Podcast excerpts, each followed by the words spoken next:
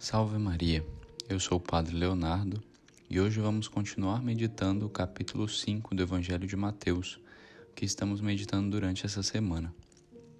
Essa parte do capítulo 5 que lemos hoje é a que Jesus compara a lei antiga com a lei nova. Quando ele começa falando sobre esse assunto, como escutamos no Evangelho da quarta-feira, Jesus diz que não veio abolir a lei e os profetas, mas sim ele veio para dar pleno cumprimento e levar à perfeição. E no Evangelho de hoje, Jesus nos traz duas situações que são levadas à perfeição e nas quais ele adiciona novas informações sobre a lei antiga. A primeira situação lemos no início do Evangelho. A lei antiga, não cometerás adultério, proibia apenas os atos externos de infidelidade conjugal. No entanto, o prescrito pela lei em Êxodo 20, 17, não cobiçarás a mulher do teu próximo, parece proibir também os atos internos. Por isso, as palavras que ouvimos de Cristo no Evangelho de hoje se dirigem contra a falsa interpretação dos fariseus, que haviam reduzido esse pecado somente aos atos exteriores.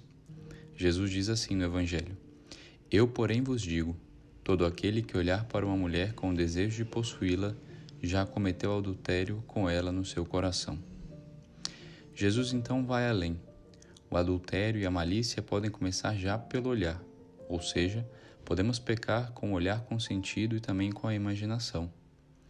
E como sabemos, e a tradição da Igreja sempre nos ensinou, os pecados contra a pureza, que são os pecados contra o sexto e o nono mandamentos, estão proibidos sob falta grave em todos os três modos em que, em que se podem cometer: com pensamentos, que se tornam pecaminosos quando há consentimento voluntário, com desejos e com ações propriamente ditas, que podem ser olhares desonestos, conversas desonestas, atos de impureza, quer sejam atos solitários, quer sejam atos com, outras, com outra pessoa.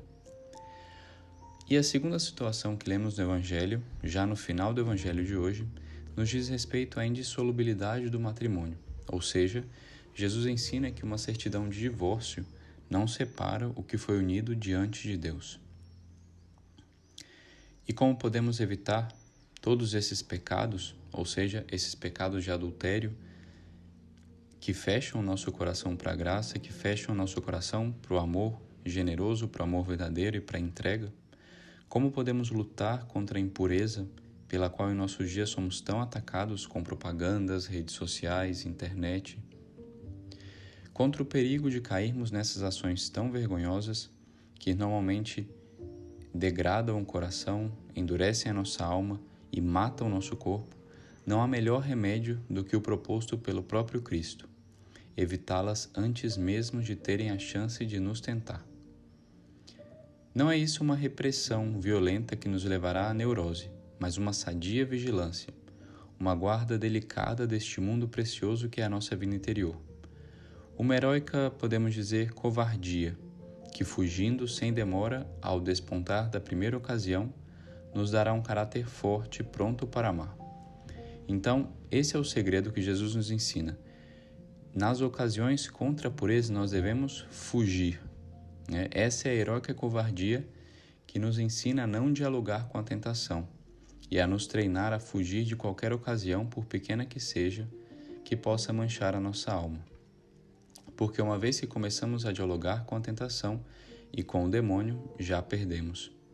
Assim foi desde o início com Adão e Eva no paraíso que eles começaram a dialogar e a conversar com a serpente. Isso se repete sempre na história da humanidade. Não somos fortes o suficiente para lutar contra o demônio.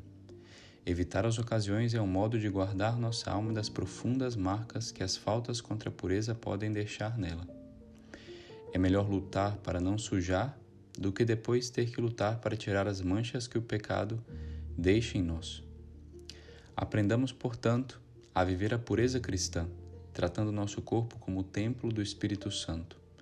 Templo santo que não deve admitir o menor sinal de pecado, a começar por tomar cuidado de guardar bem a vista, para que ela não se desvie do fim que Deus que Deus lhe impôs contemplar com simplicidade as realidades criadas, nelas reconhecendo a beleza e a sabedoria de seu Criador. Que a Puríssima e Castíssima Virgem Maria nos ensine a ter o olhar puro que sempre esteja voltado para contemplar a Deus e para contemplar as criaturas em Deus. Ave Maria Puríssima, sem pecado concebida.